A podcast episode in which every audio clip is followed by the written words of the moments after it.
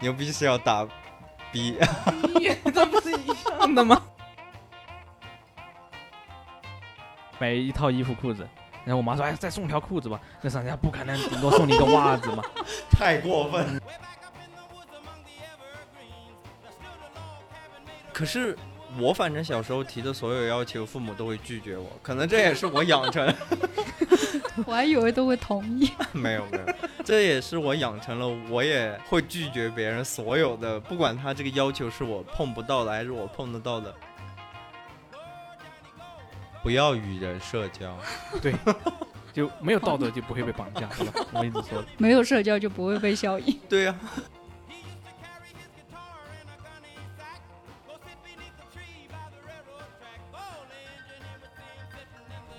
对酒当歌，对月瞎掰。Hello，大家好，这里是对月瞎掰，这是一档泛娱乐的播客，欢迎来到我们的屋顶做客，我是燕晨。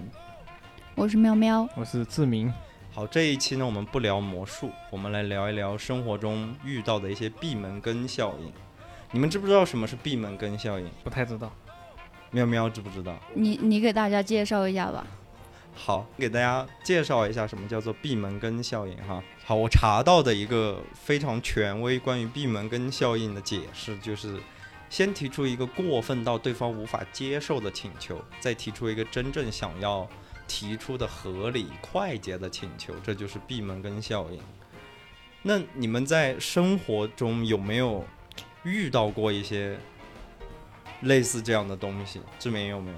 我相信我肯定遇到过，只是说我自己应该没有意识到，但是应该是有的。夏天买冰棍吧，就当出现了很多雪糕刺客的时候，你就觉得那个巧乐兹卖四块钱也还 好了。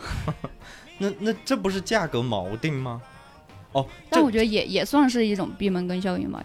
我觉得是有的，因为你像刚才你问我，突然想起来我买的那个手机，它不是出了一个 iPhone Pro、iPhone Plus 吗？那所以我觉得 Plus 就是它的高档的，还有 Pro 就是低档的。那其实它就是提出一个高档，哇，好贵啊，那我买个便宜的吧。那其实他就想让你买那个便宜的，他所以他弄了个更贵的，让你觉得有个贵的比较级。所以我觉得应该是有。但我始终认为它就是一个价格锚定，因为就是我，嗯，其实我是这样，就是我刚刚查了一下，就是闭门羹效应，我查不到它的英文，这个到底是一个，就是我们国家自己就是发明出来的一个心理学效应，还是说它是得到了国际社会上的一个普遍认可？因为我刚刚确实没有查到，或者是听众有知道的话，也可以在评论区里留言嘛。你你们觉得闭门羹效应和闭门羹有没有关系？就是你们知道闭门羹这个词 吧？就是比如说今天你去找谁，然后吃了一个闭门羹，其嗯实我不知道什 么是闭门羹， 真的。要不你给大家再再再再科普一下吧，真的，完蛋给了！我也哎我科普一下吧。从头到尾全是在给这我们是一个科普 节目啊，对，全谢谢全是在给主播科普什么是什么，什么是什么。结果结果每一个听众都知道， 然后就说我的天，这三个人什么都没有查，然后然后然后就来录播客。 好，闭闭门羹哈，我查的是百度百科的嗯，解释，就是闭门羹的意思是拒客嘛。然后闭门羹一词的话是源于什么？唐代的一个《云仙杂记》里面所引用的，然后里面有一段话，哦，这段话很牛逼啊，这个不要剪进去啊， 牛逼是要打逼。这不是一样的吗？好，呃那呃，他引用的这段话是这样的：“始奉宣城计也，待客以等差，下列不见，以闭门羹待之。”好，这这句话是什么意思呢？呃，在他们那个年代哈，有一个叫有一个姓史的，就是《史记》的史的一位、呃特殊职业者，他不愿意接待一些下等客的时候，就想之以羹，以表婉拒。客人见羹，即心领神会，而自动告退了。所谓的羹，就是指肉类，后来后来以蔬菜为羹，然后再就是把它熬成那种浓汁，嗯然后的食物就叫做根嘛。就比如说你们有没有吃过那个玉米根吃啊过什么鸡蛋羹，啊？对对对对对对，就是就是这种东西。然后我能查到的这个就是闭门羹的出处嘛。可是可是你们有没有觉得闭门羹和闭门羹效应好像没有什么关系？对他他讲的好像是不见嘛，对吧？就是这个人去到了一个地方，然后他没有见到那个人就嘛。关啊关门嘛，可是这个跟闭门羹效应好像没有什么关系。我刚刚也查了，确实查不到闭门羹效应的英文是什么意思。是我我啊，是的是吧？嗯，是的，是的，确实。但所以闭门羹效应其实它还有另外一个名字，啊，就是那个留面子效应。他们两个表达的意思也就是差不多的。你你觉得留面子效应可以可以解释吗？这个好像也不能。可能我就是属于，这就是之后我要问的了，就是我似乎不太容易被这样的效应影响。嗯就就比如说，我看到了一些就是网上对于这个闭门羹的闭门羹效应的一些例子，我就觉得很奇怪，怎么会有这样的问题出现哈？比如说我之前看到的，就是说有一个小孩儿，他拉着他妈妈说：“你能不能给我喝可乐？”然后他嗯妈妈说：“哎，喝可乐对小孩儿身体不好，不能买。”嗯然后他就说：“那我能不能喝一个芬达？”然后他妈就给他买了。啊，然后下面的解释就是说，这个就是闭门羹啊效应。然后我整个人都是懵的。我觉得这个不算吧，它这么那聪个明的小孩，芬达跟跟可乐好像都差不多，没有一个大的要求跟小的要求的一个分别吧。那那之前我还看过一个，就是他们说，嗯，是鲁迅吗？还是谁？嗯反正我对感觉鲁谁迅，嗯谁都把这些东西怪到鲁迅身上。就是如果你想开一个窗户，嗯你就不要跟人说你要打开窗户，你要说你要把屋顶掀开，嗯，差然后不他们效就不应同又意被嘛称为对对然后对就会让你打开一个窗户。啊对，我觉得这这好件像事也情是很强词夺那这个是谁想到的这个东西？不知道，反反正反正这个也是，那就是其、啊就是那个十个心理学效应其中的一个嘛，所以我们也只是从它展开聊一聊。嗯，那我我还看到一个更离谱的，嗯，说是解释闭门羹效应，说是想要追一个人的时候就问，说是直接就问可以跟我结婚吗？然后他肯定会说不能，那跟我恋爱吧。我 我觉得这学到个了更离谱。没有，那喵喵是换做是你，你会同意吗？就是你你作为那个被闭门羹效应的人，嗯那当然是不会 了。 对呀、所以我觉得我觉得闭门羹效应会不会只是就是作为一个让我们增增长知识的一个一个东西吧。我反而觉得是不是谁就是随便总结出来的一个东西？因为目前为止，这些我我看到的这些闭门羹效应，好像都确实没有让我对它所信服嘛。好，刚刚我们说了一些商家的，然后说了一些网上的例子，你们有没有一些实际的经历？比如说你给别人用过的，但是我始终不觉得你们刚刚说的价格锚定它是属于闭门羹。对我我也反应过来，应该不是。因为他的意思是要提出一个更大让你难以接受的要求，但是，呃，那个不像是对。对，因为价格锚定它它是另一我种我之东西前理解错了，那这好像就没有了。我还刚才还想说什么大杯、中杯、小杯那个， 那好像还就是价格锚锚定了。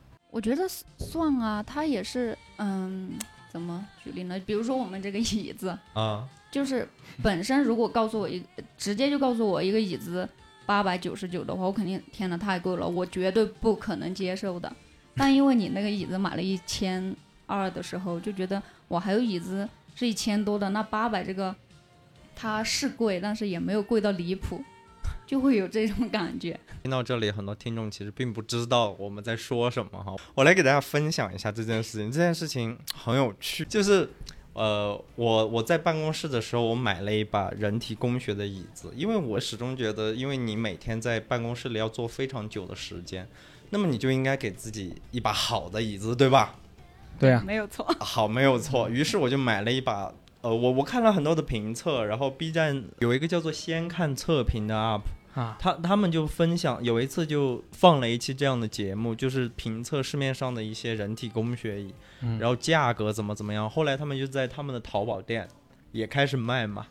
然后我就选了一个在我看来价格是折中的，一千二还是一千三的那一个支架的。然后我买回来以后，我觉得挺好，但是坐在我对面的这两位呢，就觉得哎呀，一个好贵啊凳子买、一个凳子买那么这么贵贵不太合是啊适。但是他们也要想换凳子，因为他们首先认同我的前一个观点，就是你每天在办公室里要坐很久，所以你要有一个好的凳子。但是他们又觉得一千多的凳子太贵，离谱。于是我就给他们推荐了那个八百块、八百九十九、九百块的凳子，可是他们还是觉得贵，于是他们就花了很长的时间，大概有一个多月的时间，然后不停的在淘宝上找，然后最后找了一个，我看多少钱？两百多，两百多吧，哦两200多其实两百四十几，哦，对，在我看来，作为一把凳子来说，二百多块钱也还行了。还行吧，我一直觉得还行对，。我也觉得然二百多的凳子已经可以两了百。多啊， 哎我看到那些详情页还有什么评论什么的，我觉得可看着好也不了。丑呀，质量也完挺美高档的呀，对呀。是，确实确实没有问题。可是问题就出在当他们俩收到了这两把凳子的那一刻，这两个人就觉得，嗯，好像不太值这傻两百了块钱。跟你的一千二的比起来，这两个就是弟弟。然后，然后，于是呢，故事就进入了高潮。这两个人就把这个凳子退了，于是又在不停的选择新的凳子，就不停的找。后来就找到不想找了，于是最后还是选择了他们我最早推荐给他们的八百九十九的凳子。然后他们俩现在我们录音的当下，他们俩就坐着这两把凳子，然后都很满意。嗯，你看我们这个下面这个连接啊、就是一个 凳子，开开玩笑。好希对，望我觉得这个这个凳子八百九十九的凳子绝对要给我们打钱才好，我们现在就要说出这个凳子的名嗯字，然后妙妙就把它逼 掉。好，它的名字叫做网易严选， 牛逼！但是说完这个凳子，我还是觉得这个不属于闭门所以羹。其实我，你刚才又回到刚才你问我有没有，我其实还真的好像没有吧，但可能是我们无意中经历过，只是自己意识不到。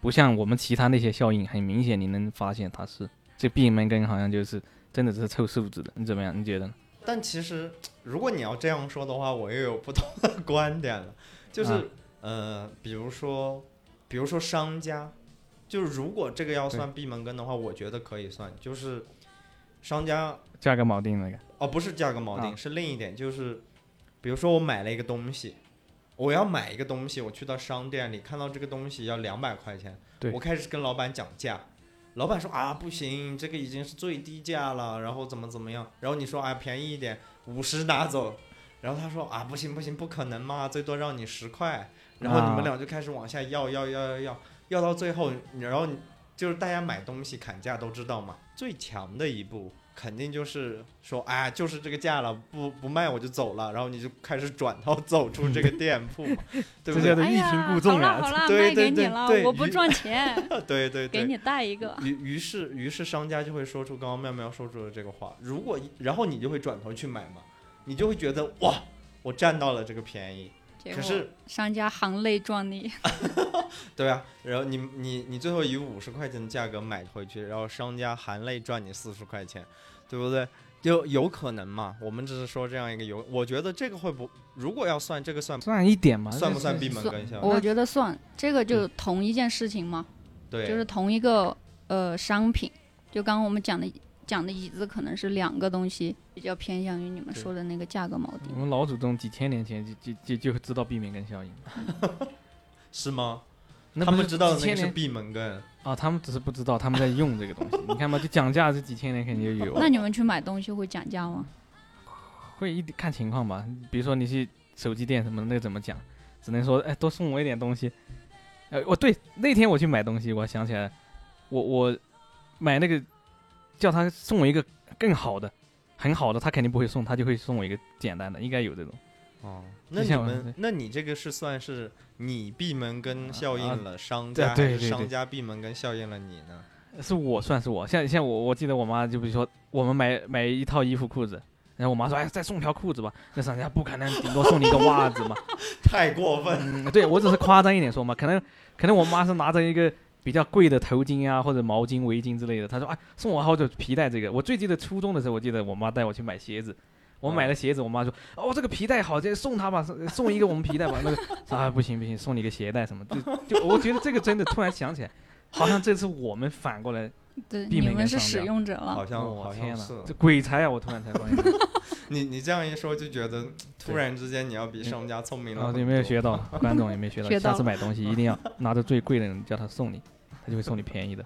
嗯所以说生活中还是还是有很多闭门羹效应的。这种闭门羹效应好像就是人际关系吧，社会关系为什么呢？就是比较多嘛，都是人与人之间这种有点类似于谈判，算谈判吗？嗯，算吧，算吧，我觉得也嗯算吧。算，好像应该就是算我我感觉简而言之就是好像是你要要得寸要先进尺的那种，嗯，说的很有道理哇。妙妙，你是有个经验的。但你这想种象感过觉就没有是你已经想到你你要你要达到了一个目的嘛，然后嗯你故意去提了一个更高的要求，那这种算是嗯算是控制别人的感情吗？你们觉得？我觉得不算，嗯可能可能在我不算，因为呃，就之前聊这个呃，之前说要聊这个选题的时候，我看了一下什么叫闭门羹效应，嗯，然后我我仔细思考了一下，我有没有被人闭门羹效应 过？后来我发现没有。我之前在网上查到，他有一些例子是这样的，就比如说有一个人，他事实上要找你借三千块，可是他嗯开口就说：“哎，你有没有三十万？借我三十万。”然后你说：“我肯定没有啊，你疯了吗？”然后然后他说：“啊，没有三十万的话，没事，我一点一点借你，先借我三千吧。”然后你说：“哦，三千可以，三千可以。”然后你就借他。就是在我看来，当然借钱大部分是朋友嘛。嗯那我我首先不管他借三十万还是三千块，我都会拒绝，而且我在情感上我也不会觉得，呃不好意思或者是怎么样。就是我近几年来，就是首先我不找别人借钱，嗯再来我不借别人钱，就这样的话，大家就能保证一个良好的社会关 系。是你身边的朋友太好了，说明你不是被使用 者，是我只是一个使用者。对，而且你是无意识使用，没有，我是有意识是， 只是我不知道，就是我们把它统称为闭门羹效应。呃，其实我也会有志明刚刚说到的那种，就比如说我去哪儿买东西，然后我首先不会跟他讲价，我说，哎，那你送我一个什么东西？因为我买的有些东西确实很贵，那我要的那个东西其实也不便宜。然后对方肯定说啊，不行不行，肯定不行啊，那就亏本了。我就说，那你就给我降降点价格，然后最后他就会给我降一点价格。啊啊那你看吧，高手就在我身 边，真的，这才是高手，两个都是高手，没有，你妈妈也是高手，那那 都不能一买样一条嘛。裤子，让人再送一 条裤。没有，我只是举个例 子，不是真的要裤子，要送那你那条我裤子，我只是举个例子。我要是商家，我就说， sorry 要不然我直接送你一条。 商家这说个你来店当给老你板吧，我走，我搬我搬走。我本来我本来还能少亏一条裤子，结果送你了，我要亏两条。哎，突然我突然发现我们聊的闭门羹，怎么都是商业的 对，大部为什么都分是我觉那得大部分好像还有借钱嘛，啊，借钱对对，嗯那还是还是钱好像好像跟商业还有关，就好像像没有没有别的的了别的。还有小小时候跟父母提要求，好像也会这样。 可是。我反正小时候提的所有要求，父母都会拒绝我，可能这也是我养成， 这也是我还我以为养成我还以为都会同意， 没有没有，这这也是我养成了，我也会拒绝别人所有的，不管他这个要求是我碰不到的还是我碰得到的，我似乎都会拒绝。就像是小时候，就找爸妈要一个很贵的玩具，然后我爸我妈肯定不会给我买，然后我说那你这个，他也不会给我买， 所以好因为他像不想确实给你买从小时候就是这样。这其实刚才我听你在介绍这个闭门羹效应，我想起了《教父》，就是黑社黑老大这些啊，给你提出个要求啊，不好意思拒绝啊，就是就是我感觉这这种道上这些大佬应该很会使用这种东西，就嗯去我除我要商业要以你外的命，然后说不要不要，饶我一命。好，那我砍你一只手吧。他说好吧好吧，你砍我一只手，啥玩意？嗯， 第一这一段要删掉， 嗯小朋友少儿不宜这个。然后最后剪完里面只有一个少儿不宜。 哦好，那闭门跟效应，你们还有没有什么要聊的？嗯，反正我感觉我没怎么经历过，只有我妈经历过，对，没了。妙妙但我呢我感觉我可能就是很容易被闭门，嗯，被闭门羹效应。好展开说一说你的故事。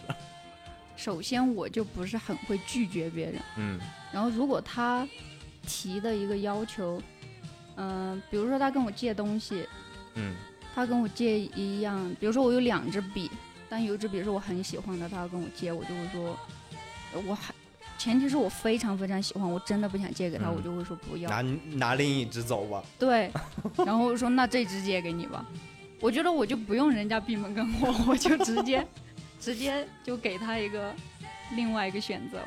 太可怕了，你们反正你们都是高手，他是被闭门羹效应的高手。对我真的我直接是反就是叫做反闭门羹 战士，对吧对吧？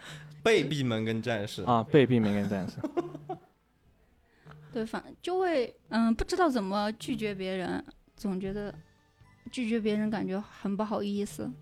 所以你这个就更像是他，你刚刚说的他的另一个名字，就是留面子，对对对留，面子效应，嗯嗯，确实是，这个故事告诉了我们一个道理，就是很多时候不要太在乎面子，就是你一旦要了面子， 你的东西、你的人才就会两空。然后当有一点反自己反应过来自己在被闭门羹效应的时候，真的是痛恨自己。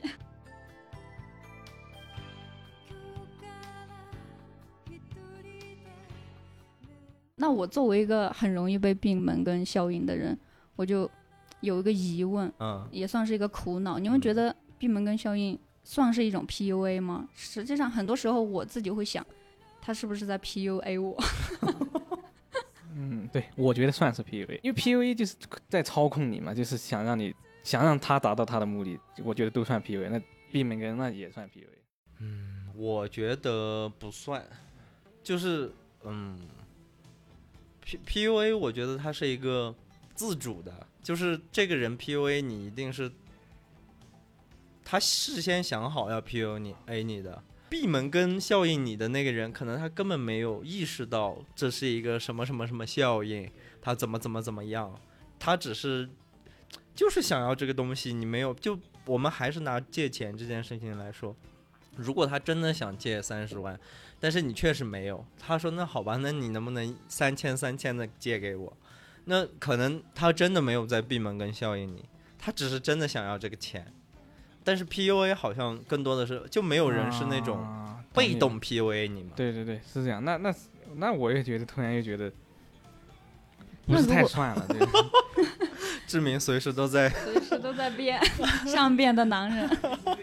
那如果他是主动的呢？就是他是有目的的， 嗯，那就是 PUA 啊，嗯，那就不是 闭门效应了， 就各种 PUA 嘛，职场 PUA，学习 P 呃学业 PU 学校 PUA，家庭 PUA，家 庭 PUA，世界到处充满 PUA。自己 PUA 自 己， PUA 它是可控可不控的啊。你你你说的 PUA 是指目的性的，那我我是没有理了解过。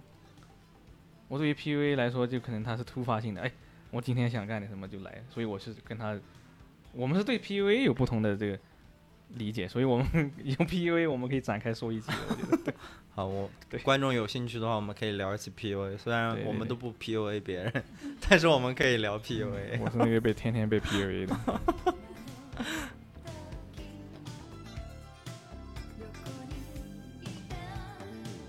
闭门羹效应是好还是不好呢？怎么能分来看待它的存在是合不合理呢？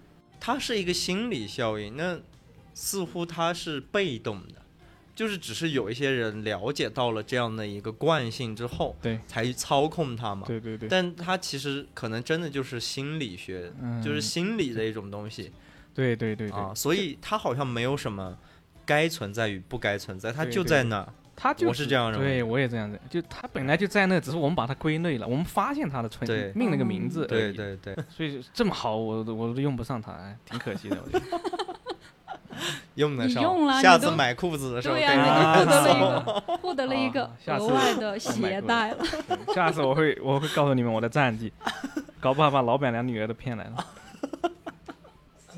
那你得那你得给他开一个多大的价？ 你说我买了你一条裤子，你把你的店送给我。他说啊，店不能送给你，但是我女儿可以送给 你。对，教父上说，我给他一个无法拒绝的条件，就是拿枪指着他。好，那我们聊完闭门跟效应以后，我们来聊一聊同样是门的一个效应，叫做登门槛效应。志明哎知不呦知道什么叫登门槛效应？不知道，真不知道。喵喵知不知道？登门槛效应是不是就跟这个是相反的？对，是这样的。欲得尺，先进寸。 嗯，比如说。嗯，有个推销的人跟你推销，就先跟你说一个东西，一个比较便宜的东西，然后一点一点增加，是不是类似于这种？类似，对，应该是那那类就似。对了。那渣男最爱说的嘛。哦，对 对对，谈恋爱的 时候哎呦 喂，是吧？嗯就先牵手，啊然对后对就对开始动手对动脚。太我搞只笑是了碰碰你，没事的。但但好像我感觉我嗯都、这刚刚说的这两个，不管是闭门羹还是登门槛效应，嗯好，像我都不是那一个背的人。你都是用的那个人。你不你把能这主样动说权掌握在自己手 里高了。你手万一万一被我们的一些听众听见，他们会寄刀片。 我们是个正经节目，我们在分析一件事情啊，请观众稍安勿躁。好，喵喵有没有？嗯那既然你那么容易被闭门羹效应，你有没有那么容易被登门槛效应 过呢？容易啊，我觉得我真的嗯，我感觉这些效应都是为你而生的。对，真的每一个，你看你有点不赞同这个那个闭门羹效应，但嗯我看到的那些人家网友举的例子，我觉得哇天哪，是的，是的，就是这样的，对对对对 对，完蛋了，我真的我也看过一些，但是我真的一个都不认同。我觉得啊，你们只是为了解释这件事情，然后对举了一些在我看来没有意义的例子。就可能还是因为我小时候我爸妈都不同意我买玩具的原 因。呃，所以妙妙之前回到刚才之前，妙妙买凳子的那个，就是他从他第一次坐到燕城的凳子上开始，那就是一步一步的登门槛效应。首先，他先先经感历觉了一了下闭门跟效应，啊哎然后就开始一哇步一步这两的个登交门叉槛，对对这两个对交叉使用，你那看个二百四十几的凳子，就是那个就是门对槛。一步一步的来了，从坐上去那一下，坐上那个一千二的凳子，慢慢的一步一步来，现在到八九九的凳子。之后就会变成买三千块的凳子、四千块的凳子，我相信一直我们到节几万块的我凳们子。节目出到多少期以后，我们肯定是有一天还要介绍我们的凳子的，肯定是我们妙妙已经换了更好的。对，下一次的凳子可能就已经是一个过万的凳子了，大家可以期待一下。如果我买得起的话，你肯定买得起的，啊妙妙。 你看我们刚才那个链接已经有下单了，呃，到时候听众朋友就各种发给我一些上万块钱凳子的链接， 那多好啊！你这样， 你就有一群凳友。哎，之之前我在网上看过一个人说，他想买一个两百块以下的额计，但你直接去问人家说有没有两百块的额计，肯定没有人说。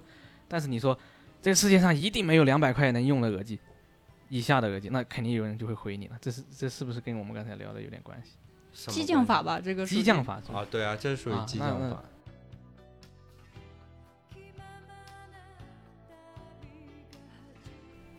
对于我这样很容易被所有心理效 应的人，你们有什么建议呢？如何避免被登门槛效应，或者是被闭门羹效应？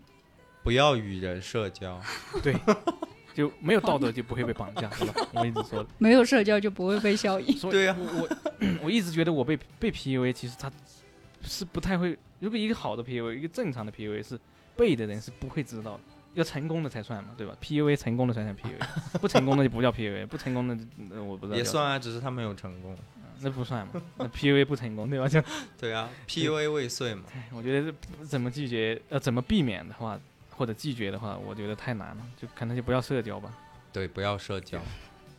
但是，但是如果对方是好的人，就是他那个效应不会，他不是以一种嗯坏的出发点的话，我觉得还好吧。心理学效应它更多是在你自己心里发生的嘛。嗯，就是只是有一些人运用了它，所以才会发生一些主动性的。那很多人他其实是无心的，所以我我觉得这个东西首先没有什么好坏，再来解决不了，它不是别人对你施加的，这是你自己心理学呃心理上的东西。嗯，嗯，我是这样认为的。